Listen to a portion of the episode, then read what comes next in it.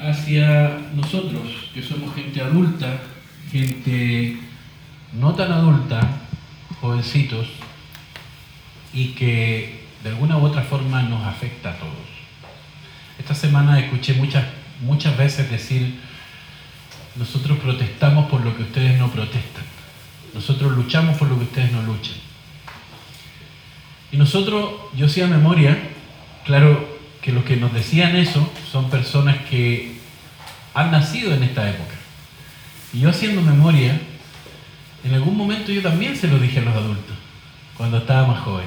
Solo que los jóvenes de ahora no lo saben.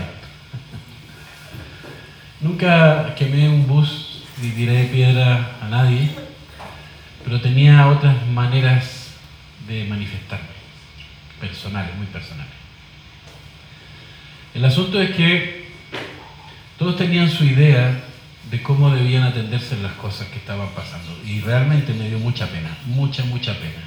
Porque veía piedras, veía, veía piedras volar en una dirección, veía disparos en otra dirección, veía bombas molotov cayendo por todas partes, gente montando montajes, videos que hablaban de montaje y resulta que los videos eran montajes también. Entonces era un caos tan grande que uno decía, ¿a quién le creo? ¿En qué me paro? ¿Qué hago? Algunas personas, los más radicales, tomaban decisiones de ir, manifestarse de una forma pacífica. Luego, obviamente, los delincuentes se mezclaban entre las aglomeraciones y empezaban a hacer su vandalismo. Y también algunas personas que se encendían dentro de las aglomeraciones también terminaban saqueando, rompiendo, destruyendo. Y creo que puede haber pasado por el solo hecho de ser ser humano y tener un corazón inclinado a la rebeldía, creo que pudo haber pasado de lado y lado. Entonces, yo me preguntaba, ¿dónde estamos nosotros? Había personas que decían, en este momento tenemos que borrar todo lo que está pasando y empezar a predicar el Evangelio, porque a eso hemos sido llamados. Y está bien. Otras personas decían, no, tenemos que estar aquí, mira lo que está pasando y como cristianos tenemos que ir a protestar por nuestros derechos. Entonces, a final de cuentas yo decía, bueno, ¿y qué dice Dios? Después de todo, si yo soy cristiano, sigo a Dios el Hijo y a través de Dios el Hijo también al Dios, Dios el Padre y Dios el Espíritu Santo. Entonces, ¿qué dice Dios si para mí, que me considero un cristiano o un creyente en Dios, ¿qué dice Dios para mí? De repente uno piensa que el mundo tiene la solución. ¿Por qué? Porque parece justo. Parece justo reclamar por el alza de esto. Parece justo reclamar por, como dice el eslogan, 30 años de injusticia, de abuso. Y perdonen que suene político, pero no estoy tratando de hacer política. Estoy tratando de ser contextual en lo que nos pasa como país como personas. Nosotros vivimos en este país, no podemos hacer vista gorda a las cosas que pasan. Pero por eso justamente es que necesitamos saber, entender qué dice Dios. Porque al final de cuentas quedan dos cosas por hacer. O hago lo que a mí me parece y lo que me da la gana, o hago lo que Dios me enseña que debo hacer. Hay personas que justamente no quieren leer la, la Biblia y no quieren creer en Dios porque saben que no están haciendo lo correcto o sabemos que no hacemos lo correcto, entonces preferimos mantenernos a distancia de tal o cual tema. Cuando hablamos de política, no queremos hablar de política en la iglesia, porque la iglesia se hizo para predicar o surgió del sacrificio de Cristo en la cruz para redimir, salvar, comprar gente que estaba camino al infierno y sustentarla, sostenerla, amarla y cuidarla para sí mismo por el resto de la eternidad de parte de Dios. nace la iglesia, que son todos estos, estas personas que han tenido fe en Jesucristo, en su sacrificio y se han arrepentido de sus pecados. Entonces, como iglesia tenemos un mandato, ir y predicar el Evangelio. Perfecto. A todas las naciones. Perfecto. Pero esa es una política en sí. Cuando nosotros hablamos de la palabra política, nosotros ya lo he comentado en otras ocasiones, tenemos, la palabra política es un término compuesto. La palabra política es polis, que significa ciudad, y ética, polis, ética, política. Y ética se refiere a lo que se debe hacer. ¿Me explico? Política, entonces, es lo que se debe hacer en la ciudad o en la ciudadanía. ¿Cuáles son las políticas de esta iglesia? Uno dice, ¿políticas en la iglesia? pero si una organización religiosa. Justamente porque estemos en una organización religiosa, estemos en una organización gubernamental, estemos en nuestra casa, deben haber políticas. O sea, los ciudadanos de, ese, de esa pequeña ciudad deben saber qué hacer. ¿Me explico? Tenemos en la casa, un ejemplo tonto, tenemos en la casa muchos enchufes. Y la política de esta casa es que nadie mete los dedos del enchufe. Y viene uno y dice, no, yo me voy a rebelar contra el sistema y no me interesa la política y yo no quiero política y yo no quiero reglas. Porque las reglas están hechas para romperse. Eso suena, wow, suena súper bacán. Pero el problema es que si tú metes los dedos al enchufe te va a pasar algo malo a ti, por eso se puso esa política. Entonces, ¿cómo se comportan los ciudadanos esa pequeña ciudad que se llama hogar en base a políticas? Definitivamente que hay reglas que se pueden romper o que se deben romper en algunos casos. Pero cuando estamos hablando de una política sana para el cuidado de nosotros, tendríamos que ser muy necios para romper esa política. ¿Me explico? ¿Qué pasaría aquí? En esta iglesia hay una política. Cuando hay una persona que está dirigiendo el culto o el culto, la reunión de adoración, las demás personas escuchando y una persona hablando. Eso es una política. Es una forma de hacer las cosas. ¿Por qué? Porque si todos hablan, no se entiende nada. Si acá está hablando el hermano Ricardo y el hermano eh, Claudio empieza a hablar, y la hermana Carolina empieza a hablar al mismo volumen del hermano Claudio, o empiezan a conversar entre ellos mientras uno está hablando o mientras yo estoy tratando de explicar un pasaje bíblico, entonces resulta que todos quedamos confundidos y peor que al principio. ¿Y sabe lo que pasa cuando viene la confusión? Como la confusión es una mezcla de cosas no bien establecidas, no nos dan seguridad. Y como no nos dan seguridad, nos sentimos angustiados. Es como cuando de repente ustedes están ganando un buen sueldo, tiene un buen trabajo, y alguien dijo, oye, van a echar gente. Aunque no tenga un buen sueldo, pero de ese sueldo depende toda su familia, y le dicen, oye, van a echar gente.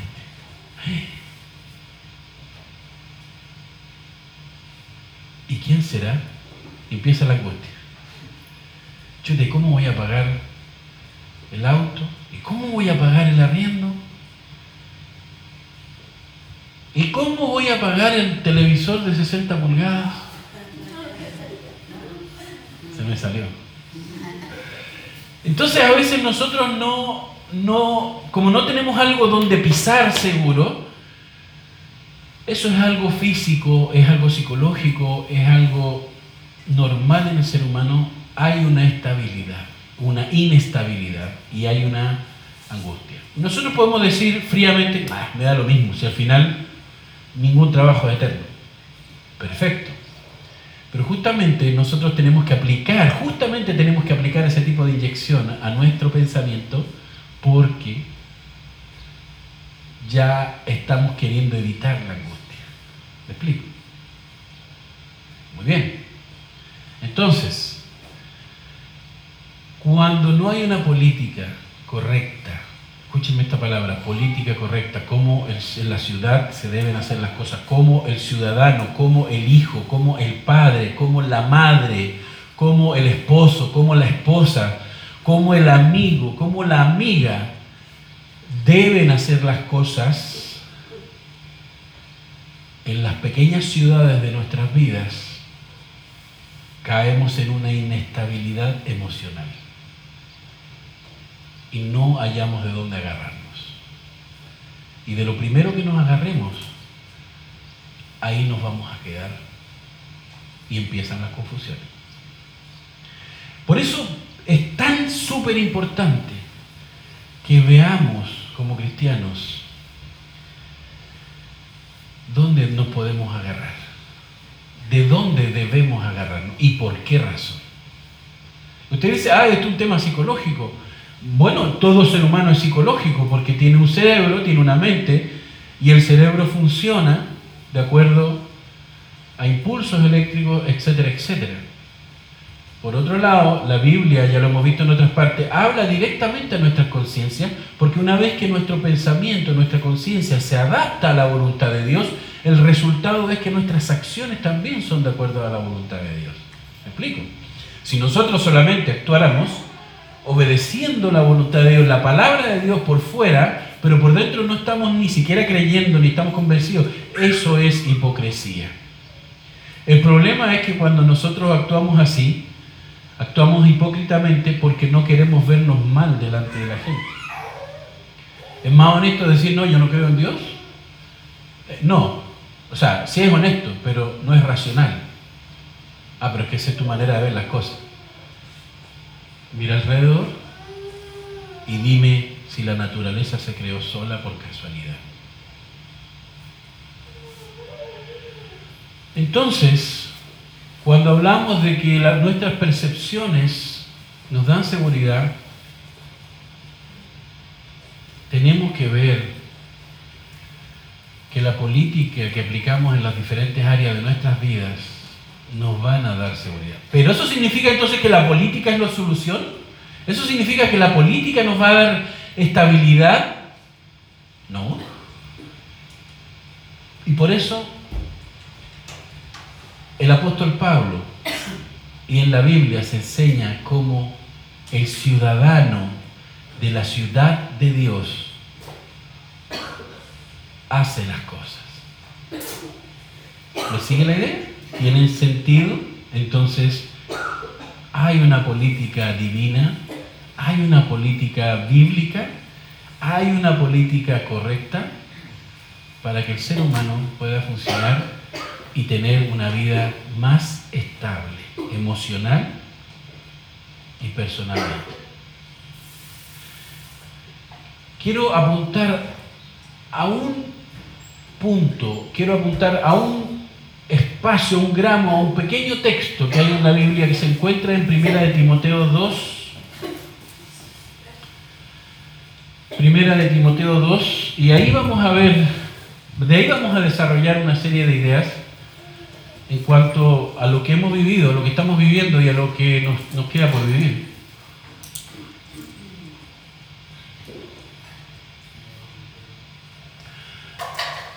Cuando yo tenía, antes de ver el texto, cuando yo tenía 17 años, 16, 15 años, hace poquito, la mentira es pecado. resulta, resulta ser que teníamos, eh, nosotros nos manifestábamos con la música. Yo recuerdo haberle dicho a una persona, yo no era músico, no tocaba música, pero me gustaba hacer música electrónica y cosas así, porque era como lo más fácil para mí, siempre me fue fácil la informática y muy apasionante. La dejé porque me quitaba mucho tiempo. El asunto es que cuando nos queríamos manifestar con la música, con los amigos que teníamos, nosotros le dijimos, le dimos la lección de su vida a cinco adultos. Y le dijimos, estábamos cantando una, estábamos eh, tocando un arreglo de una canción de Los Prisioneros, de un grupo musical antiguo que se llama Los Prisioneros. Y resulta que el, papá de uno de los, de los que tocaban en el grupo de nosotros, que ni siquiera era un grupo propiamente tal, nos juntábamos a veces para practicar, le dice a él o nos dice a nosotros, ¿por qué ustedes cantan esas canciones? Que son como de protesta. Y la respuesta nuestra fue la mejor lección que le pudimos haber dado a un adulto y fue, es que nosotros protestamos por lo que ustedes no pueden protestar o no quieren protestar. Y que hoy cuando me lo dicen a mí, yo me quedo así como de que... Mm, porque vi muchos letreros de esos en la calle. Pero yo digo, eso fue lo mismo que yo dije. Solamente que esta persona que me está diciendo eso a mí no sabe que ya yo lo dije. Así que cuando, cuando tú vayas, yo ya he vuelto, vaya. ¿Me explico? Sin embargo, no hemos podido lograr todas las cosas que quisimos. Los jóvenes de ahora tampoco pudieron lograr todas las cosas que quisieron.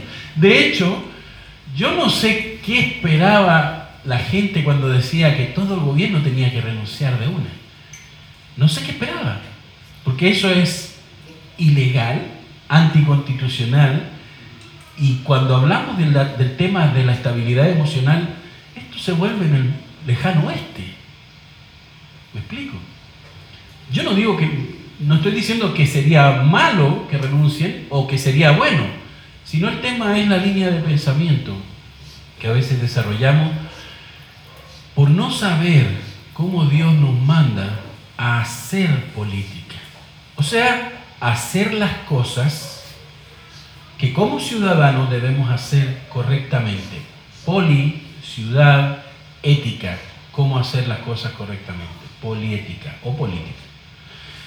De ahí entonces llegamos a este pequeño punto que quiero comenzar y es el apóstol Pablo escribiéndole al pastor Timoteo, un pastor joven, muy joven.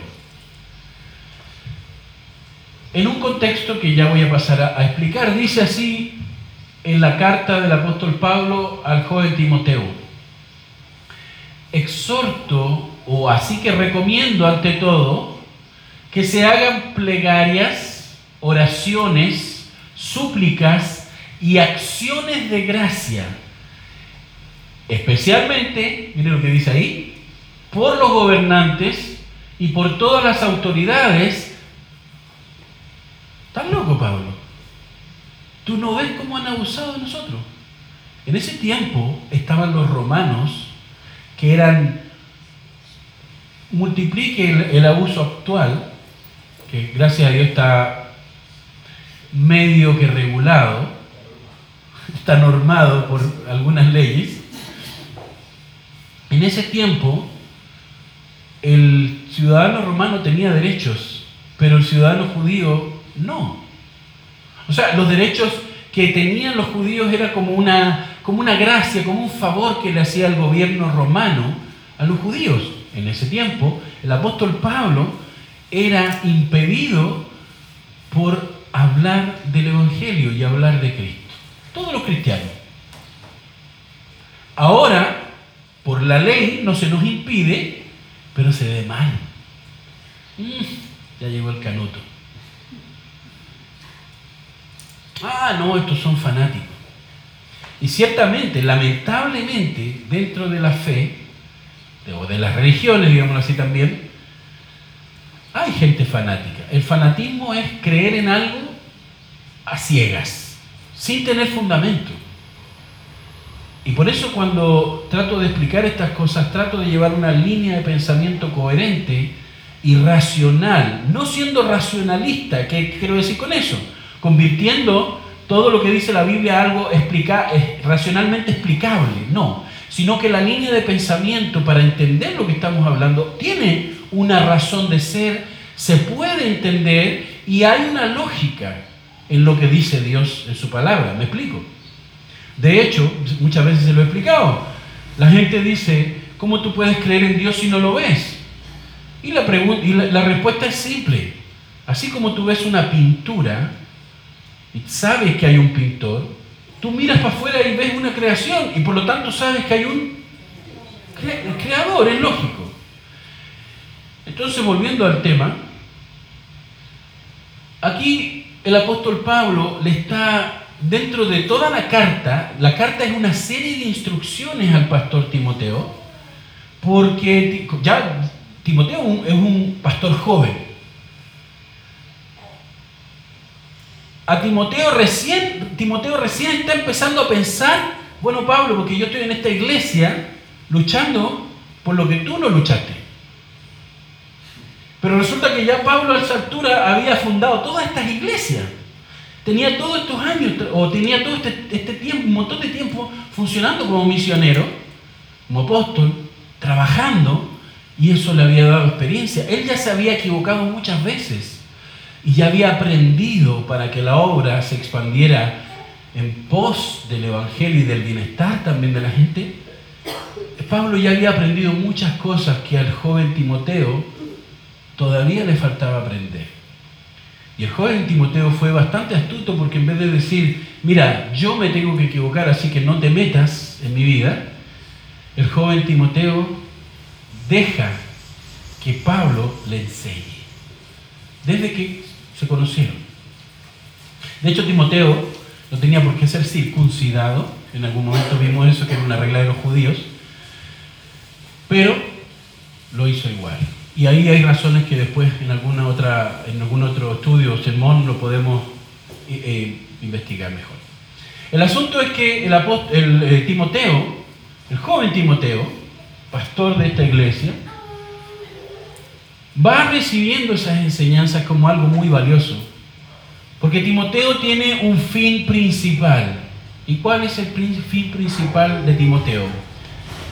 Agradar a su Creador porque ha sido bueno, ha sido generoso y ha sido un Dios que ha salvado su alma.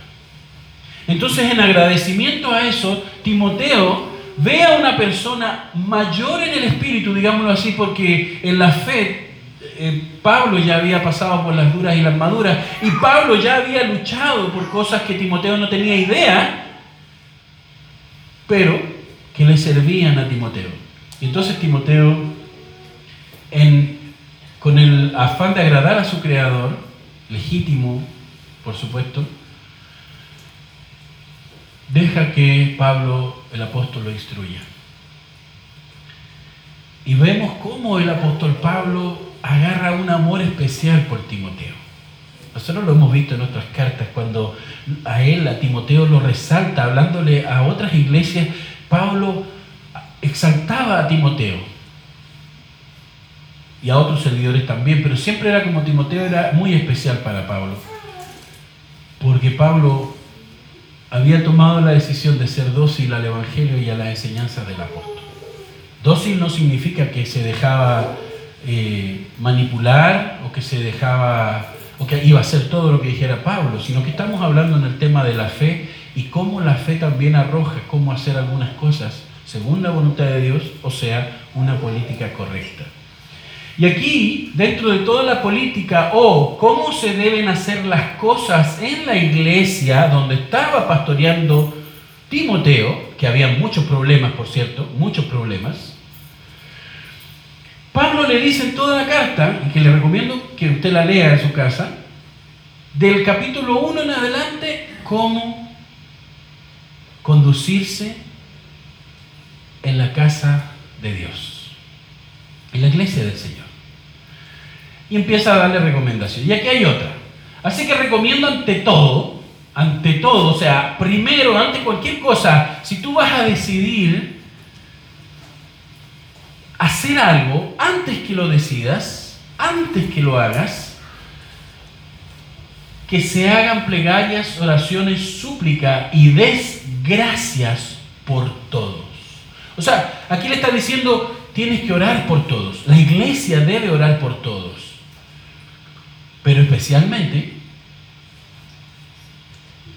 por los gobernantes y por las autoridades. Y Timoteo le pudo haber respondido a Pablo, pero es que tú no sabes las cosas que nos han hecho. Los, los romanos sí ahogaban a los judíos con impuestos. Y los judíos ahogaban a los mismos judíos con más impuestos. Por eso, por eso dentro del ámbito judío, estaba en el tiempo de Jesús, estaba Mateo, que era un cobrador de impuestos. El otro era Saqueo, ¿se acuerdan? Saqueo. No, pero este se llamaba Saqueo. De ahí viene, de ahí viene el saqueo. Claro. Entonces, Mateo y este Saqueo eran dos personas que se convirtieron en discípulos de Jesús, pero que no eran bien vistas por los otros judíos y por los cristianos en general. No, pero ¿cómo Jesús se está juntando con esta clase de gente? Si, si es un profeta o es un maestro bíblico y, sabe tanto de la vida y de la, de la palabra de Dios, ¿cómo se va a meter con estos pelagatos? Él no sabe. A Jesús se le acercaban las prostitutas, se le acercaban los cobradores de impuestos, a Jesús se le acercaban los adúlteros, a Jesús se le acercaban los engañadores. También se le acercaba gente de familia. Y Jesús no echaba fuera a nadie porque él sabía que todo el mundo necesitaba del Evangelio como política central de su vida. Jesús quería que todos estuvieran expuestos al Evangelio para la salvación de sus almas. Pero la gente decidía no hacerlo. Y, los que se creían más correctos decían, mira, con, la clase de gente que se junta. Este está, este, mira la gente que aceptan en esa iglesia. Están todos tatuados y, el otro está rapado. Mira, la otra tiene el pelo verde. No hay ninguno aquí, ¿verdad? Ah, ok. Entonces, siempre el cristianismo ha sido una forma de incluir, no, no, sé si decir inclusivo, porque hoy ya está muy manoseada esa palabra, pero ha sido una forma de incluir a todo aquel que quiere venir al conocimiento de Dios para tener políticas correctas, formas correctas en su vida. Porque oye, sinceramente, yo cuando era adolescente era un tema horrible cuando yo no sabía ni qué esperar de la gente. Y yo decidía decepcionarme de la gente. Y como yo decidía decepcionarme de la gente porque uno o dos me habían traicionado o lo había visto en malas conductas, yo me podía aislar perfectamente. Pero eso no hace bien. Porque si fuéramos creados para vivir aislados, Dios no habría creado hombre y mujer. Claramente necesitamos la comunidad. Entonces el apóstol, perdón, el pastor Timoteo le pudo haber dicho, el joven Timoteo le pudo haber dicho al apóstol Pablo, bueno Pablo, pero que tú no has visto las injusticias que han cometido con, con nosotros, tú no tienes idea de la pobreza que vivimos, en la miseria que vivimos, tú no sabes ¿Cuánto mal nos ha hecho este gobierno romano? Bueno, te puedo haber dicho eso. Y la respuesta sigue siendo la misma línea de pensamiento del apóstol Pablo cuando escribe que ores, supliques, agradezcas a Dios por tu gobernante y por toda la autoridad, ¿eh? para que tengamos paz y tranquilidad. Y aquí viene la parte más violenta del pasaje. Ya le voy a explicar por qué es violenta. Dice, y llevemos, ¿qué dice? Una vida piadosa. ¿Y qué es una vida piadosa? La palabra piadosa suena bien, suena bien piadosa. Pero, ¿qué significa piadosa? Sí, tiene de eso. También tiene de eso. También tiene de eso. Porque una vida piadosa es una vida en obediencia a Dios. ¿Me explico? Entonces, cuando usted, cuando usted ve ahí, dice, especialmente por los gobernantes y por las autoridades. Y uno dice, oh, pero ¿cómo yo voy a orar por este tal, por cual? ¿Cómo yo voy a orar por esta señora?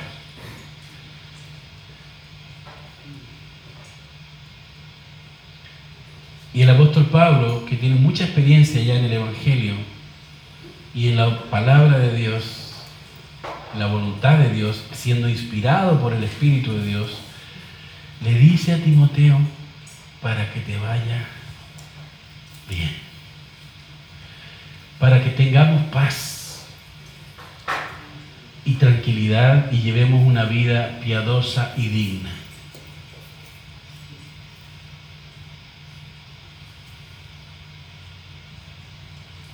Lo que da rabia es que hay que orar por, ciertos gobernantes.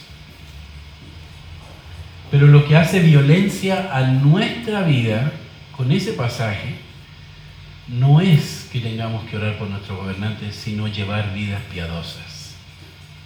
Porque yo quiero llevar mi vida como a mí se me antoje, no como Dios quiera que yo la viva. Porque finalmente es mi vida y Dios te mira la cara y te dice, ¿y gente la dio? ¿Y después quién la va a recuperar de vuelta? ¿De quién es tu vida entonces? Es de Dios. Luego Dios permanece eterno y nosotros dando jugo en el infierno. En serio es terrible porque finalmente la eternidad en el infierno no es una cosa agradable. Y Dios trata de librarnos de eso. Por eso de repente dicen, no, a mí no me gusta ir a la iglesia porque hablan del infierno y nos dicen cosas positivas. Y es que, ¿Quién más positivo es que le digan a un niño, no meta los dedos al enchufe? Es súper positivo. Ay, tú siempre prohibiéndome cosas. Tú siempre limitándome. Pero, hey, ¿qué onda? No, no metas los dedos al enchufe, nada más. No, es que tú siempre destacas lo malo que yo hago pero que yo estoy, estoy cuidando. No me digas cómo vivir mi vida. Y uno que dice, ya, dale, pues. Y mete los dedos al enchufe. Y después se enojan con los padres. Porque tú estás para cuidarme. Tú estás para sostenerme. Tú estás para alimentarme, para vestirme, para esto. Y se han creado tanto la imagen de que el padre o la madre es como el mayordomo de sus vidas. Traigo un jugo, suelo volver desde la tele, pero tiene el control remoto al lado. Ah. No lo puedes hacer ya, si no lo quieres hacer, está bien. Así, así son los papás ahora. Estoy bromeando, estoy exagerando, obviamente. No escuchaba a nadie que diga eso. Yo sí, lo he dicho, creo, pero no así, cuando era chico.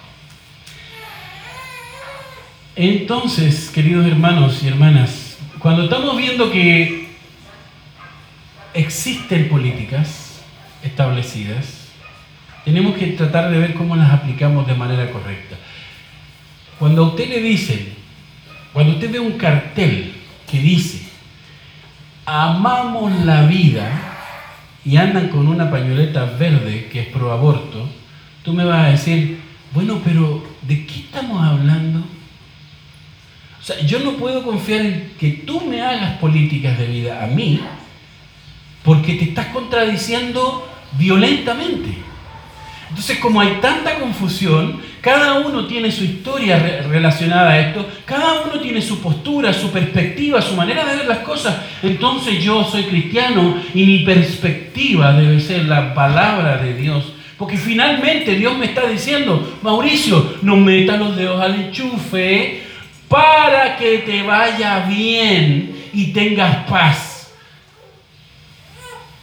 Yo le digo, no, Señor, es mi vida, así que voy a meter los dedos al enchufe.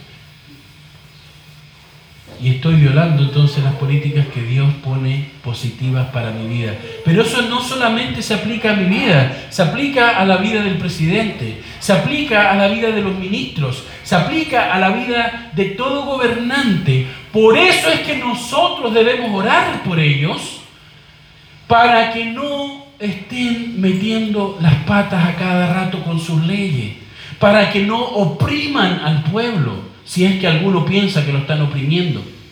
Justamente para que Dios tenga misericordia de estos gobernantes y puedan aplicar la espada con justicia para nuestra paz, nuestro bienestar y para limitar al malhechor. ¿Me explico? Todos queremos ser libres. Pero a veces la libertad que deseamos es una libertad utópica, idealista, que no existe en la realidad. Porque finalmente, si todos somos libres, absolutamente libres, yo puedo ir a reventar un cajero automático y salir tranquilamente con los millones de ahí. ¿Yo soy libre o no? No, ahí tiene que venir la espada, que la Biblia le llama, que tienen los magistrados y los gobernantes para aplicar la ley y castigar o de alguna manera restringir la maldad de algunos.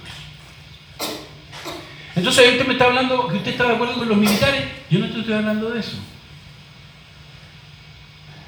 Lo que estamos hablando aquí es que tenemos que orar por los gobernantes, sean militares, sean manifestantes, sean de derecha, sean de izquierda, inclusive si son azul, blanco o rosado. ¿Usted me entiende? Para que tengamos paz y tranquilidad y llevemos una vida piadosa y digna. Mire usted, piadosa y digna. ¿Tú estás viviendo una vida piadosa? ¿Tú estás obedeciendo la palabra de Dios? Partamos por el contexto inmediato. Si estamos llevando vidas piadosas y dignas, es porque estamos orando por nuestros gobernantes. Chuta, yo no lo hago. ¿Y qué esperas? Póngase la pila. Su Dios, su Creador, le está enseñando cómo usted como ciudadano debe vivir, como ciudadano del reino de Dios debe vivir éticamente, orando por nuestros gobernantes. Y después agrega, esto es bueno y agradable a Dios, nuestro Salvador. Wow. O sea que sí voy a estar agradando a Dios. Sí lo vas a estar agradando. Ah, entonces yo no puedo salir a hacer cacerolazos. Ah, entonces yo no puedo salir a quemar metro. Pero es que, oye, es tanta la opresión que aquí está el supermercado, ese supermercado de millonarios opresores, malos, diabólicos, que nos ponen precios tan inflados y justamente no hay nadie cuidándolo. Y tiene la rejita medio abierta. yo voy a hacer justicia y voy a ir a tomar unos pollitos, unos filetes, una, unos, no sé, lo que haya, y me lo voy a llevar para la casa. Costillares. Yo quiero contarles que yo me quedé sorprendido. Porque cuando me tocó repartir gente en una camioneta grande de la empresa, ese no es mi trabajo, pero como vivía cerca del, vivo más cerca que los demás, digamos así, del, del trabajo, empecé a dejar a la gente que no tenía transporte. Resulta que ese día me llegó, bueno, a la camioneta le llegó una bomba lacrimógena. Gracias a Dios no entró por la ventana. Y quedó ahí. Y resulta que miré, y lo, más raro es que no había ningún policía, que son los que tiran las bombas lacrimógenas. Para haberlo insultado o algo. No. no, ¿verdad? No había nada. ahí y lo que había eran manifestantes pacíficos con capucha y con la cara tapada. Estaban luchando por sus derechos y todos tenían el derecho de meterse al mall allá en Quilicura y sacar televisores, lavadoras, más grandes todavía. Y pasaban por enfrente de mí y de repente hubo tres que se pararon, dos adelante del camión y uno al lado, y dejaron los televisores y sacaron armas, una cada una. ¿Y qué usted cree que iba a hacer yo ahí? Igual yo era más grande que ellos. Y tenía un camión más grande.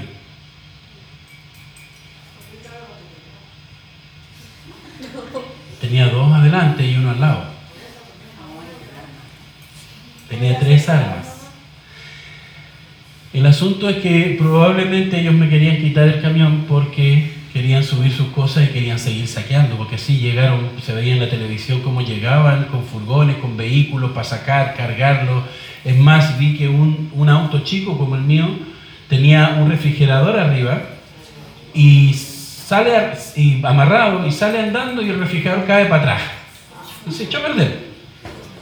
Pero no importa, porque ahí mismo estaba el proveedor y ellos corrían y amablemente reclamaban su derecho de un segundo refrigerador. Yo lo digo así porque realmente en ese momento a mí me dio mucha pena. En el momento que me estaban apuntando a mí me dio mucho terror. Pero no me moví. Yo lo único fue que hice, levanté un poco mi mano para que vieran que no estaba sacando nada. Abrí la puerta y cuando me iba bajando aparece un patrulla, una patrulla de policía con las balizas dando vuelta y con el sonido y pegó una doblada en la esquina y llegó, se frenó un poquito más adelante que yo, pero al lado. Y, estos, ciudadanos, estos tres ciudadanos que estaban defendiendo sus derechos, dejaron los televisores y salieron corriendo. En realidad no tenían para, para qué correr si estaban manifestándose pacíficamente. ¿Me explico? yo sé que hubo gente pacífica que estuvo manifestándose pero estos señores no eran pacíficos. Estos señores estaban saqueando y estaban atentando contra la vida de otras personas, porque a cualquiera de los tres se les pudo haber escapado el tiro. Y entonces llega la, la policía y me empiezan a gritar, salgan, muévanse, muévanse, muévanse. Yo agarré la camioneta, pasé, me di la vuelta por delante de ellos y me, y me fui para el otro lado.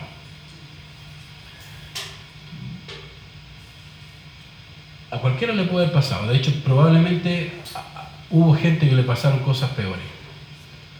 Y yo digo, me salvaron los carabineros.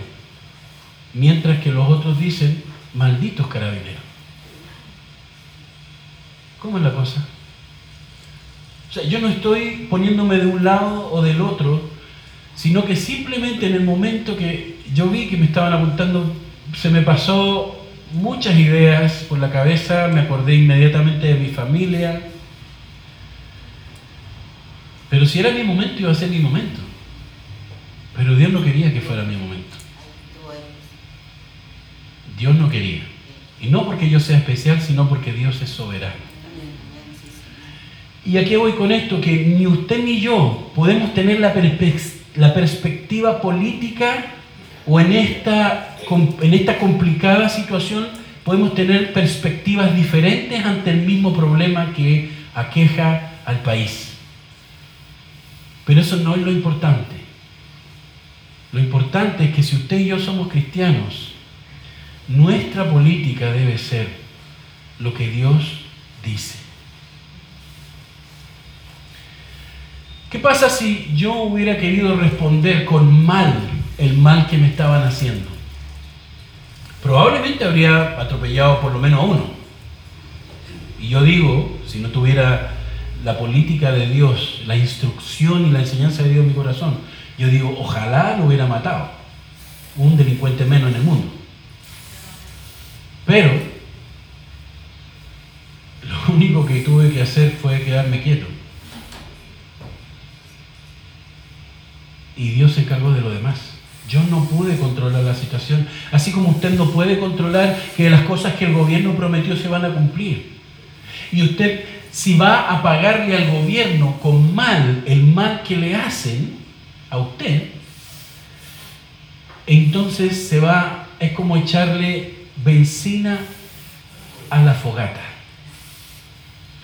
Tú me estás tirando fuego, perfecto, yo te voy a, te voy a responder para hacerte daño con gasolina. Pero al final estamos entre los dos, las diferentes perspectivas, queriendo justificar nuestros actos, pero nunca actuamos, como dice ahí, una vida piadosa. Haber salido a golpear una cacerola no es el tema si es malo o es bueno. El tema es que si tú crees que eso era la solución de los problemas, seguimos con lo mismo. Porque la solución la tiene el gobernante del universo, que es Dios. Él está por encima de las políticas humanas. Él está por encima de los designios humanos. Es tan necesario orar a Dios por estas cosas y por nuestros gobernantes, queramos manifestarnos o no, que la misma Biblia nos dice cómo el corazón del rey es como agua en las manos de Dios y él lo inclina hacia donde quiere. Entonces, ¿yo no puedo confiar en las políticas del gobierno? No. O sea, evidentemente van a haber políticas que son buenas para, las, para la gente. Hay otras políticas que no son aplicables porque no son reales. ¿Usted cree que a todo el mundo le van a poder poner un sueldo mínimo de un millón? Quiebran la microempresa, quiebra la mini empresa, las pymes que no tienen después con qué pagar esos sueldos y resulta que son las que le dan el 70 o 60% de empleo a Chile. Hay que pensar un poco las cosas. No, pero es que nosotros merecemos un sueldo mínimo de un millón. Es un ideal que nos gustaría tener a todos, pero no es algo realista. Diferente si nos van a pagar el millón o no, cuando Dios me dice haga esto, yo lo hago, porque Él tiene la solución, porque Él no está ligado a los acontecimientos terrestres o humanos, digámoslo así. Dios no está limitado por el deseo del presidente, Dios no está limitado por el deseo del Partido Comunista o, o, socialista o de la izquierda o de la derecha. A Dios no lo limita el ser humano. Dios es el gran gobernador del universo. Él ha ordenado todas las cosas de tal manera que el universo se mueva como reloj. Y cuando nosotros decidimos violar las políticas de Dios e imponer las nuestras por sobre las de Dios, vamos a estar haciendo violencia al orden universal de Dios y vamos a estar metiendo los dedos al enchufe para mal nuestro. ¿Me entiende la analogía? No? Sabemos que el mandato de la iglesia es ir y predicar el Evangelio, sobre todo en estos tiempos donde la gente se ha decepcionado de sus gobernantes. Debemos mostrarles que el único justo y todopoderoso gobernante es Cristo. Debemos darle esperanza al mundo porque el mundo no tiene esperanza en la política humana. No hay política perfecta creada por los hombres. Hay países que tienen modelos, pero todo modelo humano tiene errores, porque todos los seres humanos cometemos errores y no somos perfectos. Todos los modelos políticos, económicos o de país, de educación, todos son mejorables o perfectibles, como se dice. ¿Por qué no son perfectos? Entonces siempre vamos a estar con esta zozobra, con esta inquietud de qué va a pasar de aquí a cinco años más. ¿De qué va a pasar? ¿Cómo vamos a estar de aquí a diez años más?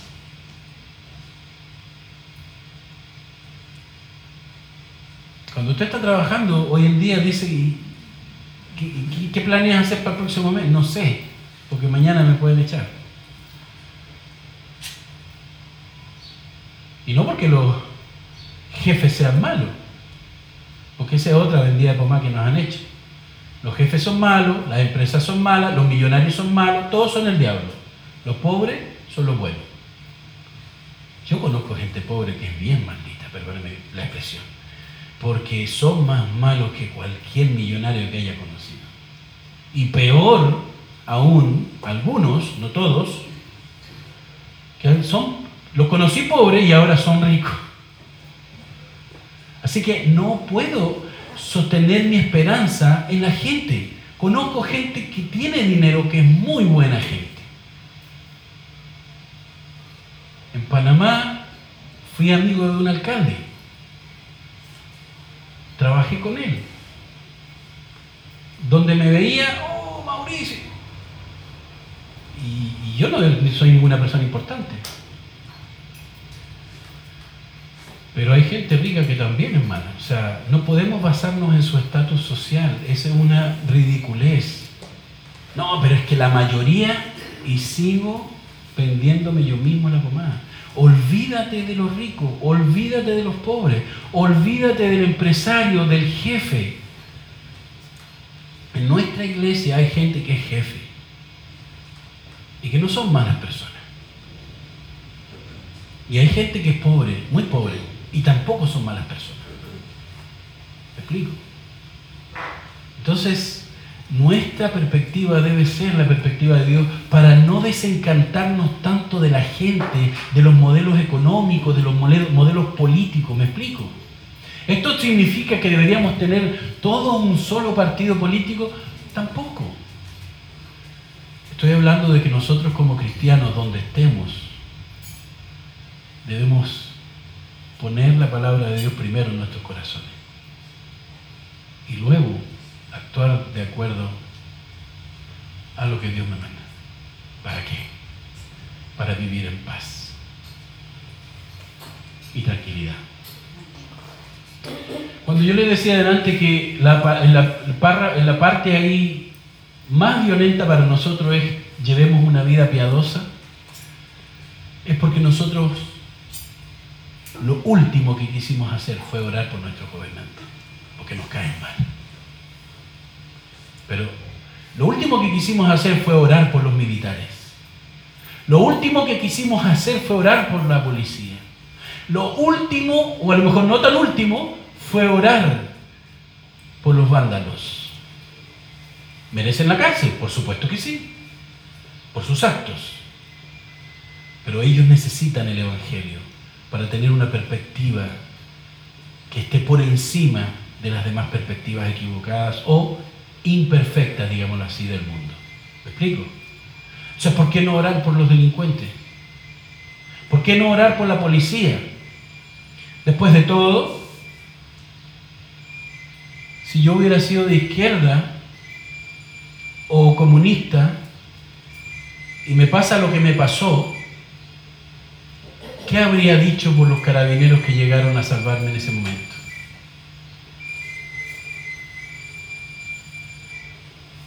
Gracias que estuvieron aquí para que los delincuentes salieran huyendo. Aún hay personas que en esas circunstancias todavía ven como diablos a los carabineros, a los policías. Y no es el punto si está bien o mal, el punto es que nuestra perspectiva debe ser la perspectiva de Dios, porque está por encima de las otras. ¿Por qué le puse el ejemplo de lo que me pasó? No para ponerme como ejemplo, porque ahí no hay nada, nada, absolutamente nada que yo hiciera bien, porque yo no podía controlar la situación. ¿Me explico? Sino que se lo planteo como una ilustración de lo que Dios hace cuando nosotros no tenemos el control de las cosas. Yo no puedo decidir que alguien más haga lo que yo quiero o lo que me gustaría. Por lo tanto, yo la pongo en oración. ¿Me explico? Hagan plegarias, oraciones, súplicas y acciones de gracia o den gracias, hagan cosas agradecidos por todos.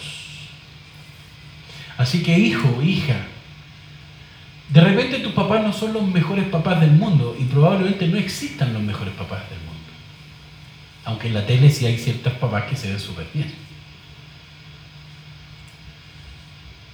Pero ora por ellos. Ruégale a Dios por ellos, porque ellos necesitan el Evangelio en sus corazones. Esposos, oren por sus esposas. Esposas, oren por sus maridos. Pololas, pololos, padres, madres, oren por sus hijos. Den gracias. Hagan súplicas por ellos. Y en esa oración también acuérdense de sus gobernantes. Para que tengamos paz y tranquilidad. Si esto aplica a los gobernantes, también va a aplicar para nuestros hogares, para nuestras vidas. Entonces se da cuenta cómo las políticas, el orden que va poniendo Dios en nuestra vida es totalmente positivo. Jeremías, con esto voy aterrizando. No he dicho que he aterrizado todavía. Jeremías dice el profeta Jeremías en el Antiguo Testamento, en el capítulo 29, versículo 11, porque yo sé, ponga mucha atención en esto, yo sé los pensamientos que tengo acerca de ustedes, dice Jehová, pensamientos de paz y no de mal para darles el fin que esperan. Qué romántico suena eso. De hecho, ese versículo es uno, de los, versículos, de los tantos versículos muy mal interpretados. Cuando dice eso, la gente lo pone en eslogan, en, imágenes. Gente que ni siquiera cree en Dios. Dice, existe un Dios, y si existe un Dios, por lo que dice aquí, me quiere bendecir y quiere todo lo, positivo para mí. Pero tú crees en Dios? Eh, bueno, no soy fanático, pero, pero ¿realmente crees que hay un Dios ¿Realmente crees que hay un Dios que es justo, que es santo, por lo tanto no puede ver la maldad? ¿Realmente crees que hay un Dios que te va a bendecir, pero dice la Biblia que en Cristo? ¿Realmente crees en el Dios, Hijo, que dijo, nadie viene al Padre sino por mí? No, bueno, es que eso son creencias de, los cristianos. Entonces, en, qué, Dios crees? En este que dice que yo tengo pensamientos de paz y no de mal para que ustedes puedan recibir lo que esperan. Pero resulta que ese texto, Jeremías 29:11, está en un contexto en donde al pueblo de Dios en la antigüedad. Se le había avisado una y otra vez, no metas los dedos al enchufe, no desobedezcas la palabra de Dios, no caigas en idolatría, no pongas otras cosas, idolatría es poner otras cosas primero antes que Dios, en tu vida. Conságrate a Dios para que te vaya bien. Y sabe que los judíos en una situación política compleja, esto fue muchos años, varios siglos antes de Cristo, los judíos empiezan a hacer alianzas, el rey, los gobernantes empiezan a caer en las cosas que Dios le había dicho, no lo hagas porque tienen que cuidar a mi pueblo y cuidarse ustedes porque son mi tesoro. Él nos ama. Por eso dice, no caigas en estas cosas. Y resulta que los gobernantes tomaron decisiones equivocadas, empezaron a hacer alianzas y empezaron a adoptar creencias que violentaban de alguna manera lo que Dios había establecido en su política para su pueblo, para el bien de su pueblo. Y los gobernantes dijeron, no. Yo creo que hay otra, otras maneras buenas de hacer las cosas. Y Dios les manda un profeta que se llama Isaías, eh, perdón, Jeremías. Y Jeremías 29, 10 al 14 dice que a pesar de que ellos habían desobedecido por mucho tiempo a Dios, ellos tenían que recibir un castigo. O sea, si Dios no te restringe, te vas por el barranco.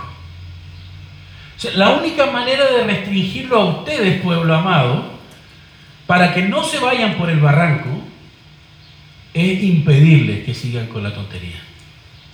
¿Y saben qué es lo que hizo Dios? Permitió que Babilonia invadiera al reino. Y Babilonia se llevó a todo el mundo. Se los empezó a llevar de a poco. Y la gente tuvo que dejar sus casas. Yo conocí en Colombia personas que por las guerrillas tuvieron que dejar sus parcelas botadas. ¿A usted le gustaría eso? Todo el trabajo de su vida dejado botado. La casa que tanto le costó comprar, dejarla botada porque tenía que salir arrancando para cuidar su vida. Eso no es agradable. Bueno, toda la vida de los judíos fue remecida por Babilonia. Y Dios le dijo por el profeta Jeremías, si no paran, si no paras de desobedecer mi palabra, te va a ir mal. Te voy a tener que mandar al exilio por 70 años. 70 años. Imagínese.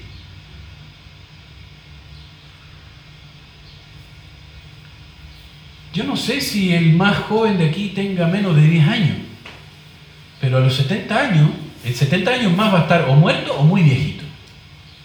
¿Me explico? Y muchos de nosotros no vamos a estar ya vivos. 70 años en el exilio es como una cadena perpetua casi. Y resulta que le dice, háganme caso por su bien, escuchen mi palabra, obedezcan mi palabra, vivan una vida piadosa y digna, temerosos de Dios, obedientes a Dios. Porque si no les va a ir mal. Y Jeremías como profeta venía anunciando estas cosas y usted hoy en día tiene una iglesia y tiene gente que le habla de la palabra de Dios. Entonces tenemos que parar nuestras antenitas y ver lo que Dios nos está llamando a hacer con este texto que estamos estudiando.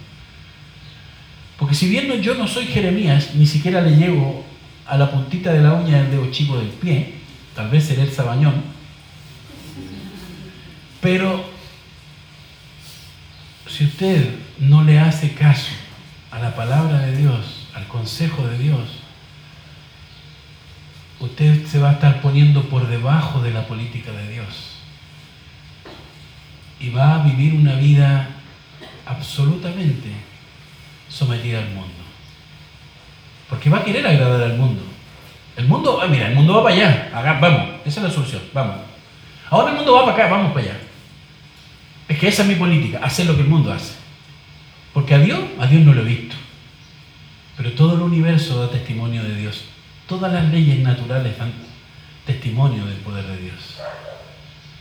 Es que es como decir, es como la pulga que estaba parada en el lomo del elefante. Y la otra hormiga de abajo le gritaba, cuidado con el elefante. Y la hormiguita arriba miraba para los lados y decía, ¿cuál elefante tan loca? Nosotros no queremos ver a Dios a pesar de la evidencia de Dios. Y actuamos como hormigas, creyendo que somos elefantes. A pesar de ese mal que tenemos los seres humanos, Jeremías, en el capítulo 29, versículos 10 al 14, muestra cómo Dios, a pesar de haber tenido paciencia con el pueblo, de haberle avisado al pueblo, Dios no le quitó las consecuencias de su pecado o de sus malas decisiones. Dijo, bueno, ustedes quisieron meter el dedo en el enchufe. Ahora sufran las consecuencias. Pero por ustedes, no me echen la culpa a mí. Porque por ahí hay gente diciendo, no, yo no creo en Dios porque hay pobreza. No, yo no creo en Dios porque hay hambre. No, yo no creo en Dios porque hay familias divididas. No, yo no creo en Dios porque hay gente con cáncer. Pero todos esos males lo ha traído la humanidad para la misma humanidad por causa de sus decisiones y muchas veces de las políticas que imponen. Los de abajo quieren el poder y obviamente para imponer políticas de acuerdo a su perspectiva. Y los de arriba que tienen el poder ponen políticas de acuerdo a su perspectiva. Por eso vimos en Santiago lo que vimos. Por eso vimos en el país lo que vimos en esta semana. Fue terrible. Y hasta hoy, por mucho tiempo más, vamos a seguir sufriendo las consecuencias de esas decisiones. No, pero es que era necesario. Yo no estoy discutiendo eso. Pero si realmente uno de los que quemó una estación de metro o que saqueó uno de los supermercados se hubiera puesto a hacer eso antes, yo creo que ahora nosotros por lo menos tendríamos esa estación de metro disponible para utilizarla. Con los altos costos, bueno, ahora resulta que cuesta más. Entonces, ¿cuál es el favor que tú me hiciste como ciudadano? Ahora viene gente en auto y voy para tal parte. ¿Cuánto es? Mil pesos, mil quinientos pesos, dos mil pesos. Oye, pero antes el metro me lo subieron y estaba en 800 pesos. Sí, pero yo lo quemé para exigirle tus derechos al gobierno. Así que te estoy haciendo un bien. Y más encima me demoro cuatro horas en llegar al trabajo. No entiendo muy claramente el bien que me hiciste, pero como que, como que no fue tan bueno. No te quiero ofender. El Señor dice, por medio de Jeremías, cuando a Babilonia se le hayan cumplido los 70 años, fíjese que la, la causa por la desobediencia del pueblo vino igual. Pero Dios le dice, cuando Babilonia se le haya cumplido los, los 70 años, yo lo visitaré, dice Dios, y haré honor a mi promesa a favor de ustedes y los haré volver a este lugar. Porque yo sé muy bien los planes que tengo para ustedes, afirma el Señor. Planes de bienestar y no de calamidad, a fin de darles un futuro y una esperanza. Entonces ustedes me invocarán y vendrán a suplicarme y yo los escucharé. Me buscarán y me encontrarán cuando me busquen de todo corazón. Me dejaré encontrar, afirma el Señor, y los haré volver del cautiverio. Yo los reuniré de todas las naciones y de todos los lugares a donde los haya dispersado y los haré volver al lugar del cual los deporté, afirma el Señor.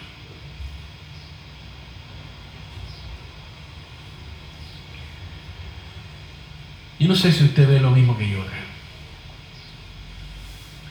pero veo el corazón de Dios en este pasaje. Y veo cómo a pesar de que Chile, Santiago y cada una de las provincias donde hubo saqueo, robo, donde hubo balazo, en donde hubo piedrazo, incendios. Aún Dios extiende su misericordia. Y vamos a pagar las consecuencias por nuestros actos. Chile va a pagar las consecuencias por sus actos.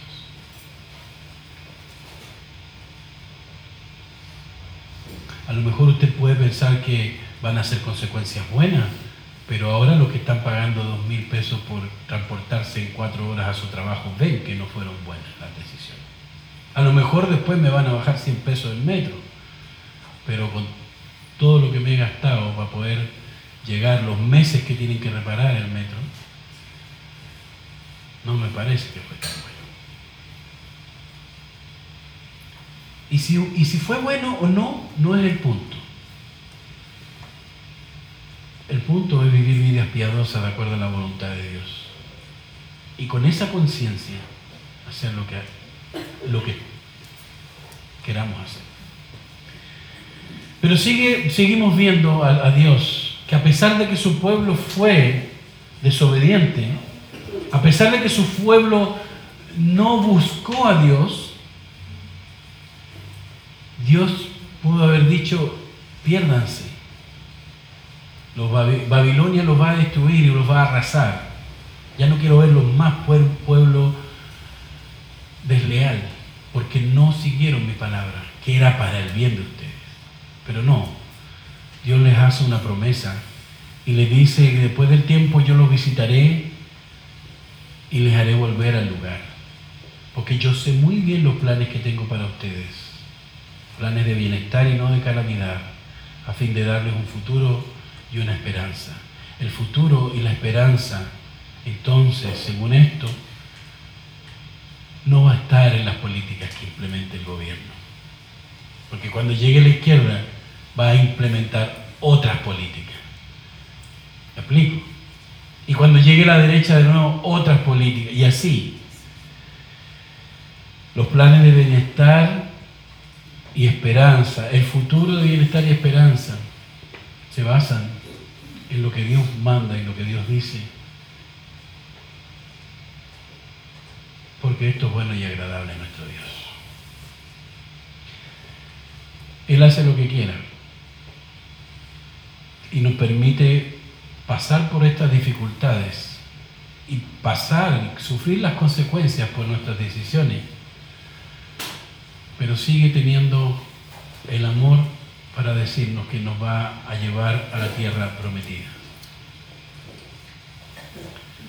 Tenemos que aguantar, pero no aguantamos solos, porque la Biblia nos dice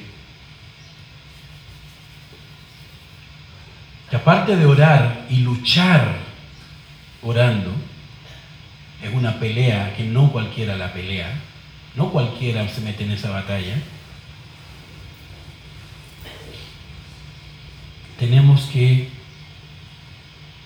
confiar en que Cristo, habiendo sido crucificado, llevó la carga de nuestros pecados y nuestras malas decisiones, de nuestros malos sentimientos, de nuestras malas acciones,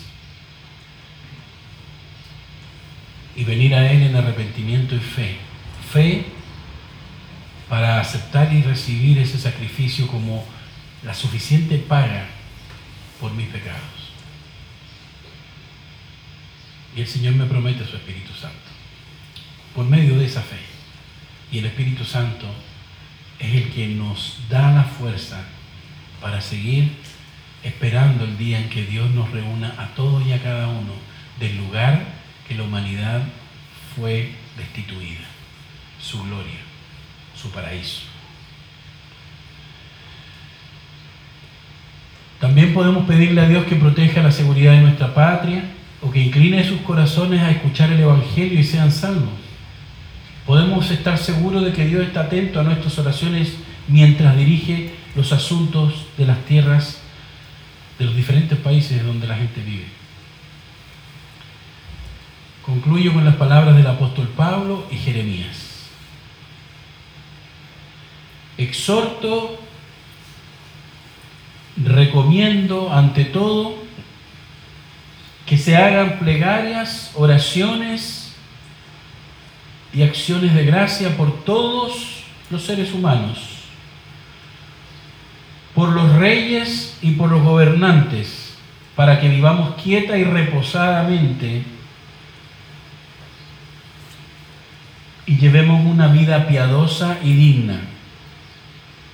Porque yo sé los pensamientos que tengo acerca de vosotros, dice Jehová pensamientos de paz y no de mal, para darles el fin que esperan.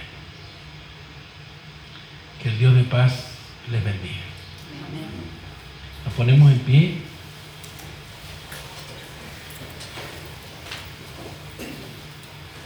Y reflexionando sobre lo que hemos visto en silencio en nuestro lugar, inclinamos nuestro rostro y cerramos nuestros ojos para hablar, reflexionar en esto y para hablar con Dios al respecto. ¿Cómo hablamos con Dios? Simplemente dirija sus pensamientos a Él y convérsenle en su mente, en su corazón. Y reflexione sobre lo que acabamos de conversar. Tenemos un minuto. En silencio, por favor.